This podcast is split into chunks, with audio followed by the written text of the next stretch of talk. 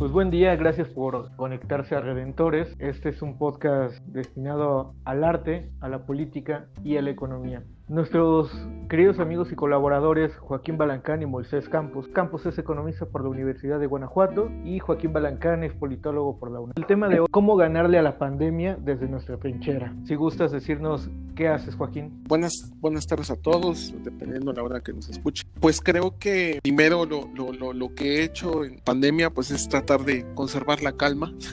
en el sentido de que creo que hay muchas malas noticias alrededor. He tratado de retomar un hábito como es el de, leer y hacer anotar de, lo que leo. En ocasiones no tenía tiempo de hacerlo y bueno, ahora lo estoy haciendo. Y bueno, respecto a...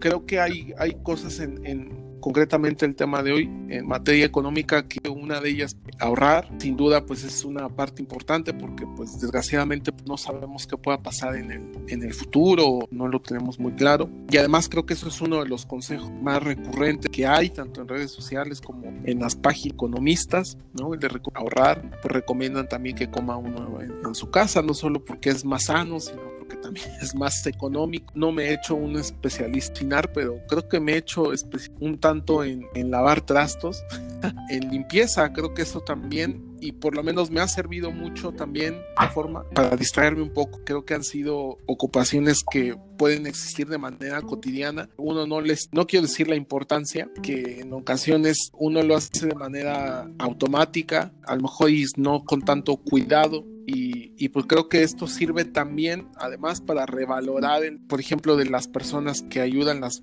las trabajadoras, los trabajadores domésticos. Creo que ayuda mucho para, para revalorar ese trabajo. Y pues bueno, me ha tocado también eh, limpiar mi cuarto. Yo no hacía porque pues había una persona de, de hacerlo. Y pues bueno, creo que esto nos ha concientizado un poco más del valor que tiene ese, ese trabajo cotidiano. Y pues bueno. Moisés, ¿cómo has vivido la pandemia y qué has hecho para sobrevivir a ella? Bueno, la pandemia me agarró un poco con un montón de planes. Uno de ellos es retomar ciertas cuestiones universitarias que había dejado en stand-by por varios años. Entonces estaba eh, resignado y este, enfocado en resolverlas y pues fue imposible, ¿no? De hecho me mudé a Guanajuato por esa misma razón. Pues nos agarró un poco con planes. Eh, a ver, la manera en la cual yo divido mi año es los primeros seis meses o cuatro meses del año que viene como desde enero y abril es tiempo como para este, proponer eh, lo que nosotros hacemos en Guacamaya Creativa eh, pues es primordialmente buscar proyectos que tengan algo que ver con cultura o tengan mucho que ver con cultura y creatividad. Y regularmente los siguientes meses eh, del año es para ejecución. Esa es prácticamente la manera en la venimos trabajando desde hace varios entonces pues nos agarró planeando la verdad es que ese era nuestro momento de estar planeando teníamos amarrados varios proyectos de los cuales íbamos a trabajar en lo que restaba del año, esos proyectos no se han realizado, de hecho se cancelaron por el COVID. Nosotros lo que hicimos un poco de abrirnos a qué podríamos hacer frente a eso. Como creativos en Guacamaya, sacar un, un estudio, una investigación de qué manera estaba impactando el COVID a la comunidad en Guanajuato tuvimos mucha aceptación, más o menos recogimos como 200 datos. Estamos trabajando en un reporte especializado al respecto con otras tres personas en conjunto conmigo y lo que hacemos en Guacamaya, pues es eso, darle una alternativa a los creativos para que nos, como apoyar, ¿no? Y en los hábitos que tienen que ver con el hogar, es una dinámica muy parecida. He vivido durante bastante tiempo en, en, Irapuato primordialmente la delincuencia nos ha hecho el salir poco y disfrutar poco la ciudad y lo que sí nos ha hecho es que seamos muy cautelosos, que vayamos a las cosas que necesitamos de manera muy rápida y así es como realmente hemos vivido la pandemia. ¿Qué podríamos hacer nosotros desde, desde donde estamos? Bueno, yo creo que es muy valioso el, ejercicio que, que, señala eh, Moisés. Creo que en el capítulo anterior habíamos hablado de que creo que una de las eh, comunidades que más necesitaba eh, apoyo era la comunidad cultural. Yo creo que desde el ámbito en el que estamos, anteriormente tuvo tú me habías presentado eh, que yo trabajaba en el, Senado. Yo he tratado de, que impulsen a través de puntos de acuerdo, apoyar en iniciativas, primero referentes a, a la cuestión cultural, de manera especial la cadena productiva del libro, el sector editorial, ¿no? A través de incentivos, a través del precio único y a través de la exención del IVA, tanto a los eh, impresos como a los libros electrónicos. También pues está el tema del ingreso mínimo vital. Es, es un tema que ya ha existido y que en otros países pues se ha implementado, en algunas entidades se ha implementado, pues parece ser que no, no hay la intención de que se, se replique a, a, nivel nacional. Título personal, pues yo he tratado mucho de escribir. Creo que podría parecer una frivolidad o algo similar, pero creo que eso también puede ayudar a los pocos o muchos lectores que haya en las, en las páginas que me han publicado cosas a pensar en otra cosa. He escrito de música, he escrito de cine y pues creo que, que eso puede contribuir un poco y también he hecho algunas eh, pequeñas cápsulas de recomendaciones de libros. En un minuto trato de condensar la lectura de los mismos y pues creo que no he sido el único, he visto muchos eh, amigos, he visto muchas personas que, que, hacen eh, algunas cosas de lo que saben hacer. Eh, pequeños videos, infografías, etcétera. Entonces, de manera especial, eso es lo que yo he hecho esta pandemia. Moisés, ahorita nos comentabas acerca de lo que haces en Guacamaya Creativa. Entonces, ¿qué nos espera en Golfa y qué proyectos tienes? Se puede hablar, ¿verdad? De, de esos proyectos. Sí, sí, sí, sin ningún problema. Bueno, eh, nada más aclarando, Guacamaya este, sigue estando igual de vigente que antes. Tenemos un proyecto con FONCA, que es algo que nos alegra mucho sobre difusión de, de, lenguas indígenas. Vamos a estar trabajando en misión de chichimecas aquí en Guanajuato, entonces es algo que en Guacamaya hemos impulsado y que nos ha gustado mucho al respecto. Con lo que quiere decir con Golfa es una invitación directa que me hace el fundador, Miguel Toral. Hace, desde el año pasado estábamos hablando de esta posibilidad. Yo la verdad es que me sentía un poco renuente de, aceptar la invitación por, por primeramente mi formación. La verdad es que, pues, no sé, está primordialmente enfocada en textos eh, creativos hechos por, gente que estudia letras o con alta especialidad al respecto. Y pues la verdad es que desde mis textos hasta, hasta lo que he podido hacer al respecto es como muy blando, pues, este, mi formación y no quería enfrentarme como que a este mundo porque era un mundo en el cual me sentía muy inseguro. Eh, pues lo que lo, lo primordial que, que, me ha sucedido en Golfa es primero eh, pues hacer un equipo que funcione, una organización que logre sostenerse a través del tiempo, pero también que tengamos muy bien definidos roles, era algo que le faltaba mucho a la revista. Ahorita estamos trabajando en un posicionamiento de marca antes de empezarnos a lanzar a un financiamiento o patrocinio a través de, las publicaciones, ¿no? Antes ya habíamos tenido, o sea, ha tenido antes en la revista bastante patrocinio y movimiento al respecto, pero ahorita yo decidí darle un stop a eso y como que organizar y después buscar estas líneas, ¿no? Una de las cuestiones por las cuales Golfa se llama así, primeramente es porque a Golfa le entra todo, ¿no?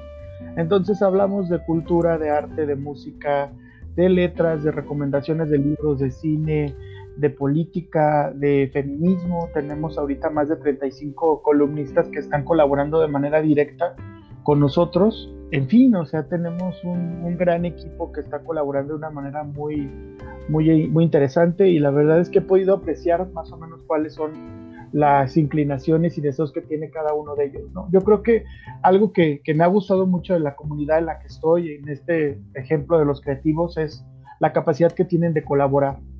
Entonces yo no lo veo en otro lugar, con los economistas los veo muy, pues muy complicado, la verdad es que eh, Berna es una persona a la cual le, le he podido decir o, o, proponer ciertas cosas y de inmediato trabajamos al respecto, pero no con todos mis compañeros. ¿no?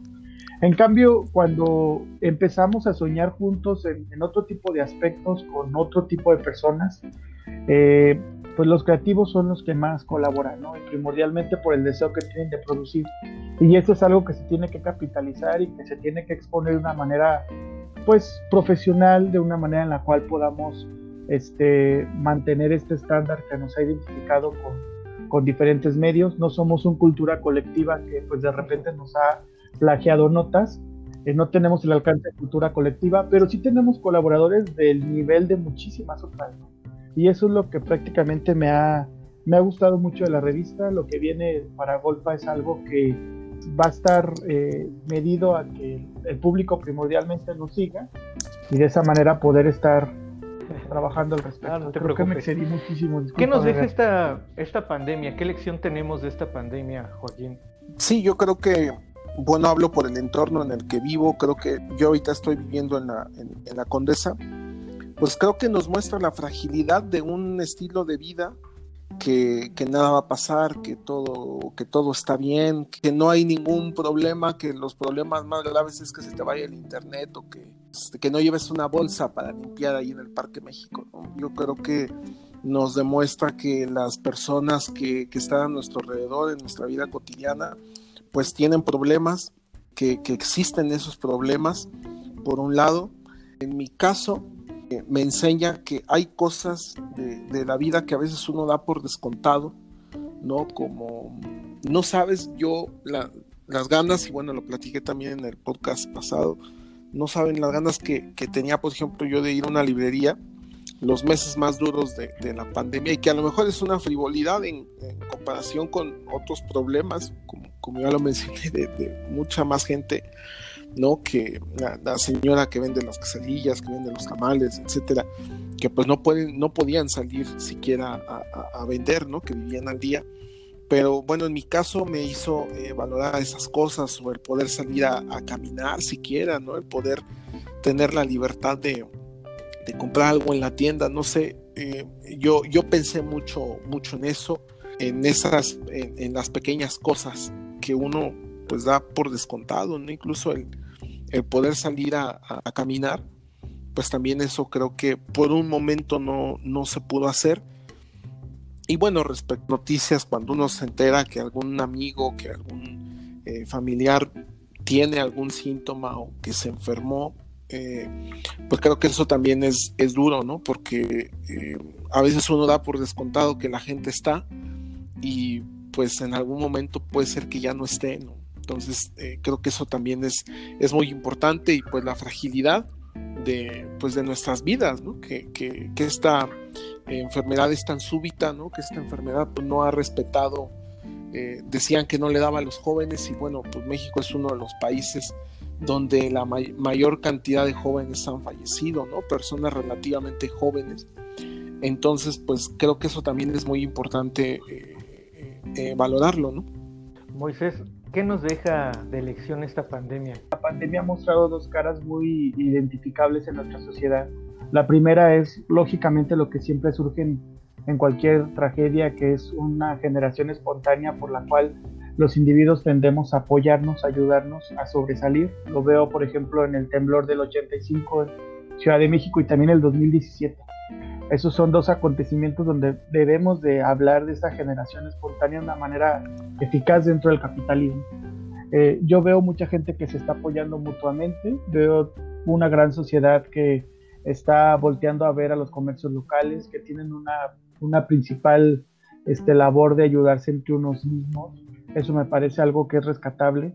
Otra cosa que mencionaba Joaquín, que es lógicamente es, es oportuno decirlo, es el poder valorar el simple hecho de salir, el poder valorar de salir a tomar un café, abrazar a un amigo, eh, el poder eh, eh, salir a una, librería, a tener algo accesible. Creo que eso es indiscutible algo de lo que nos ha enseñado, de que, no, de que, de que las cosas, por más que pensemos que están disponibles y ahí en el momento que queramos, no siempre van a pasar, ¿no?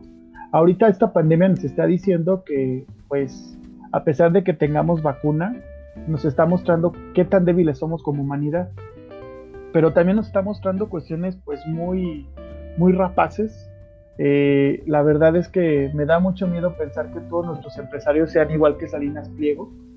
Eh, de verdad me da mucho pesar y me da mucho miedo el, el, que sea un proveedor favorito del gobierno, pero también que sea uno de los empresarios con mayor penetración en el público de primera necesidad, de personas que, que carecen de, cuestiones de crédito y por eso recurren a Banco Azteca a pagar este, créditos súper caros. A mí me parece muy rapaz ese tipo de cuestiones, pero también me parece muy rapaz la forma en la cual eh, trata a sus empleados, ¿no? que es también muchas de las cuestiones que están pasando en, en muchos de, los negocios en México. Eh, pensando un poco positivo estas cuestiones, eh, para mí este, ha servido pues, poder voltearse a los lados y poder decir con quiénes contamos, quiénes podemos hacer. La verdad es que la pandemia no ha sido de a gratis tampoco, ha habido un alto costo y lo tengo que decir, ¿no? Yo creo que si no estuviera ahorita este, en casa de mis padres, sinceramente no hubiera podido sobrevivir.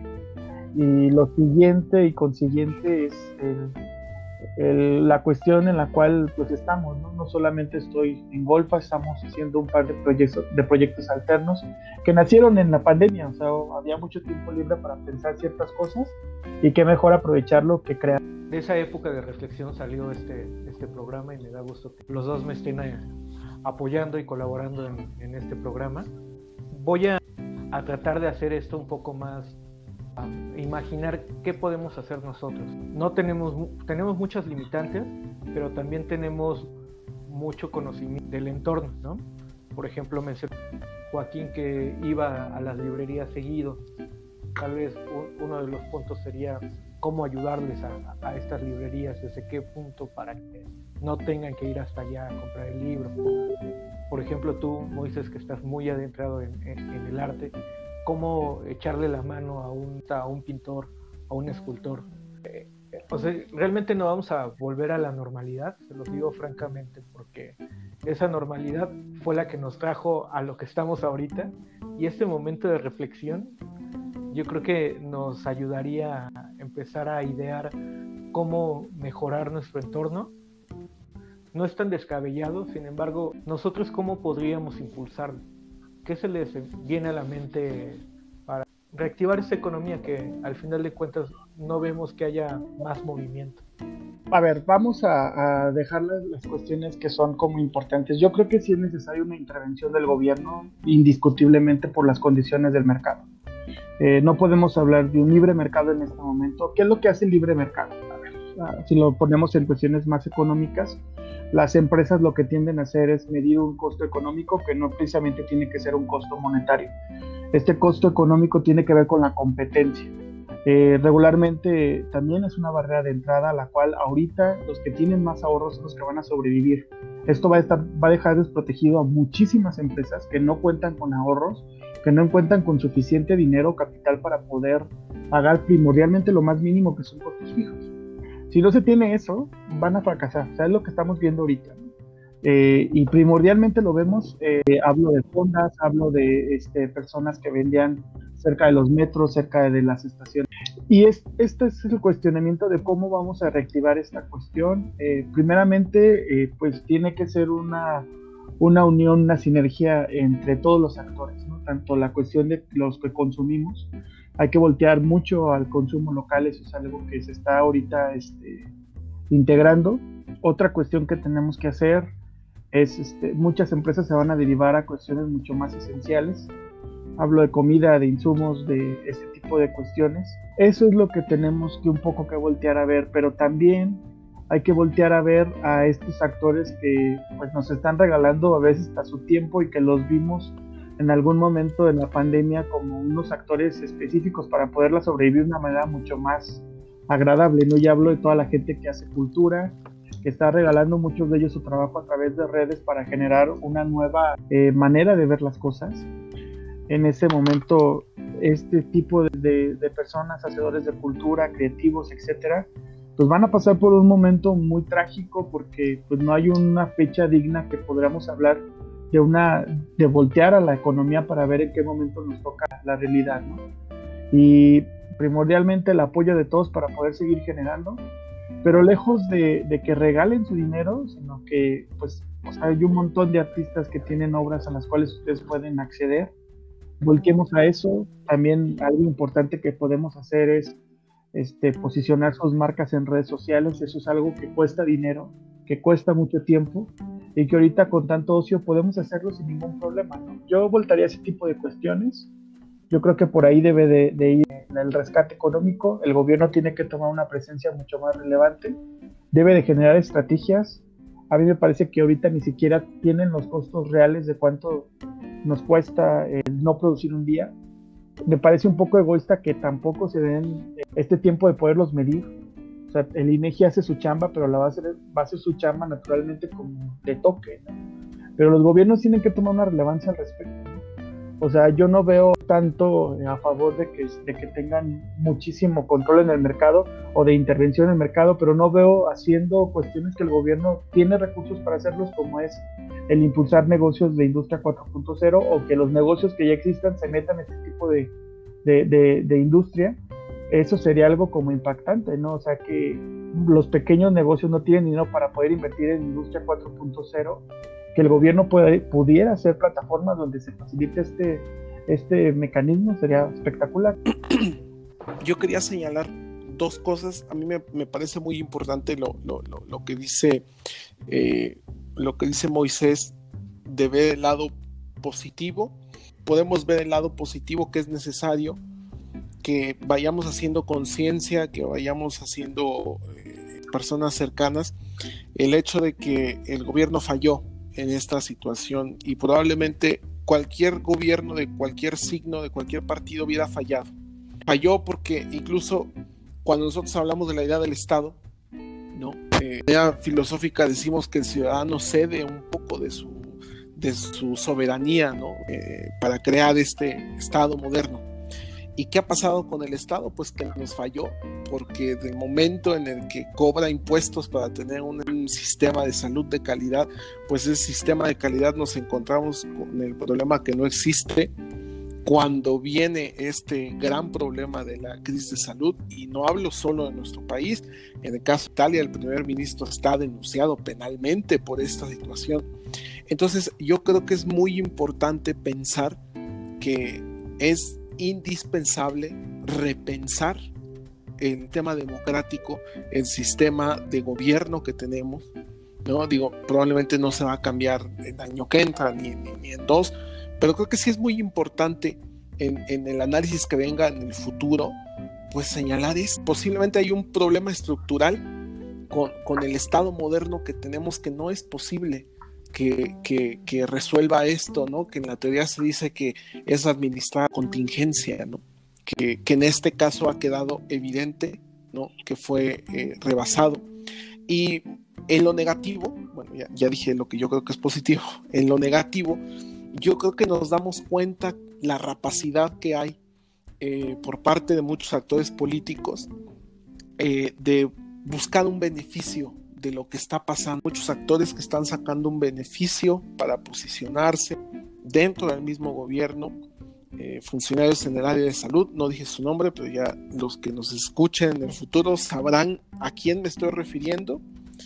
Un, personaje que, que, sale todas las noches en punto de las 7 de la tarde a, decir cosas, ya se imaginarán quién.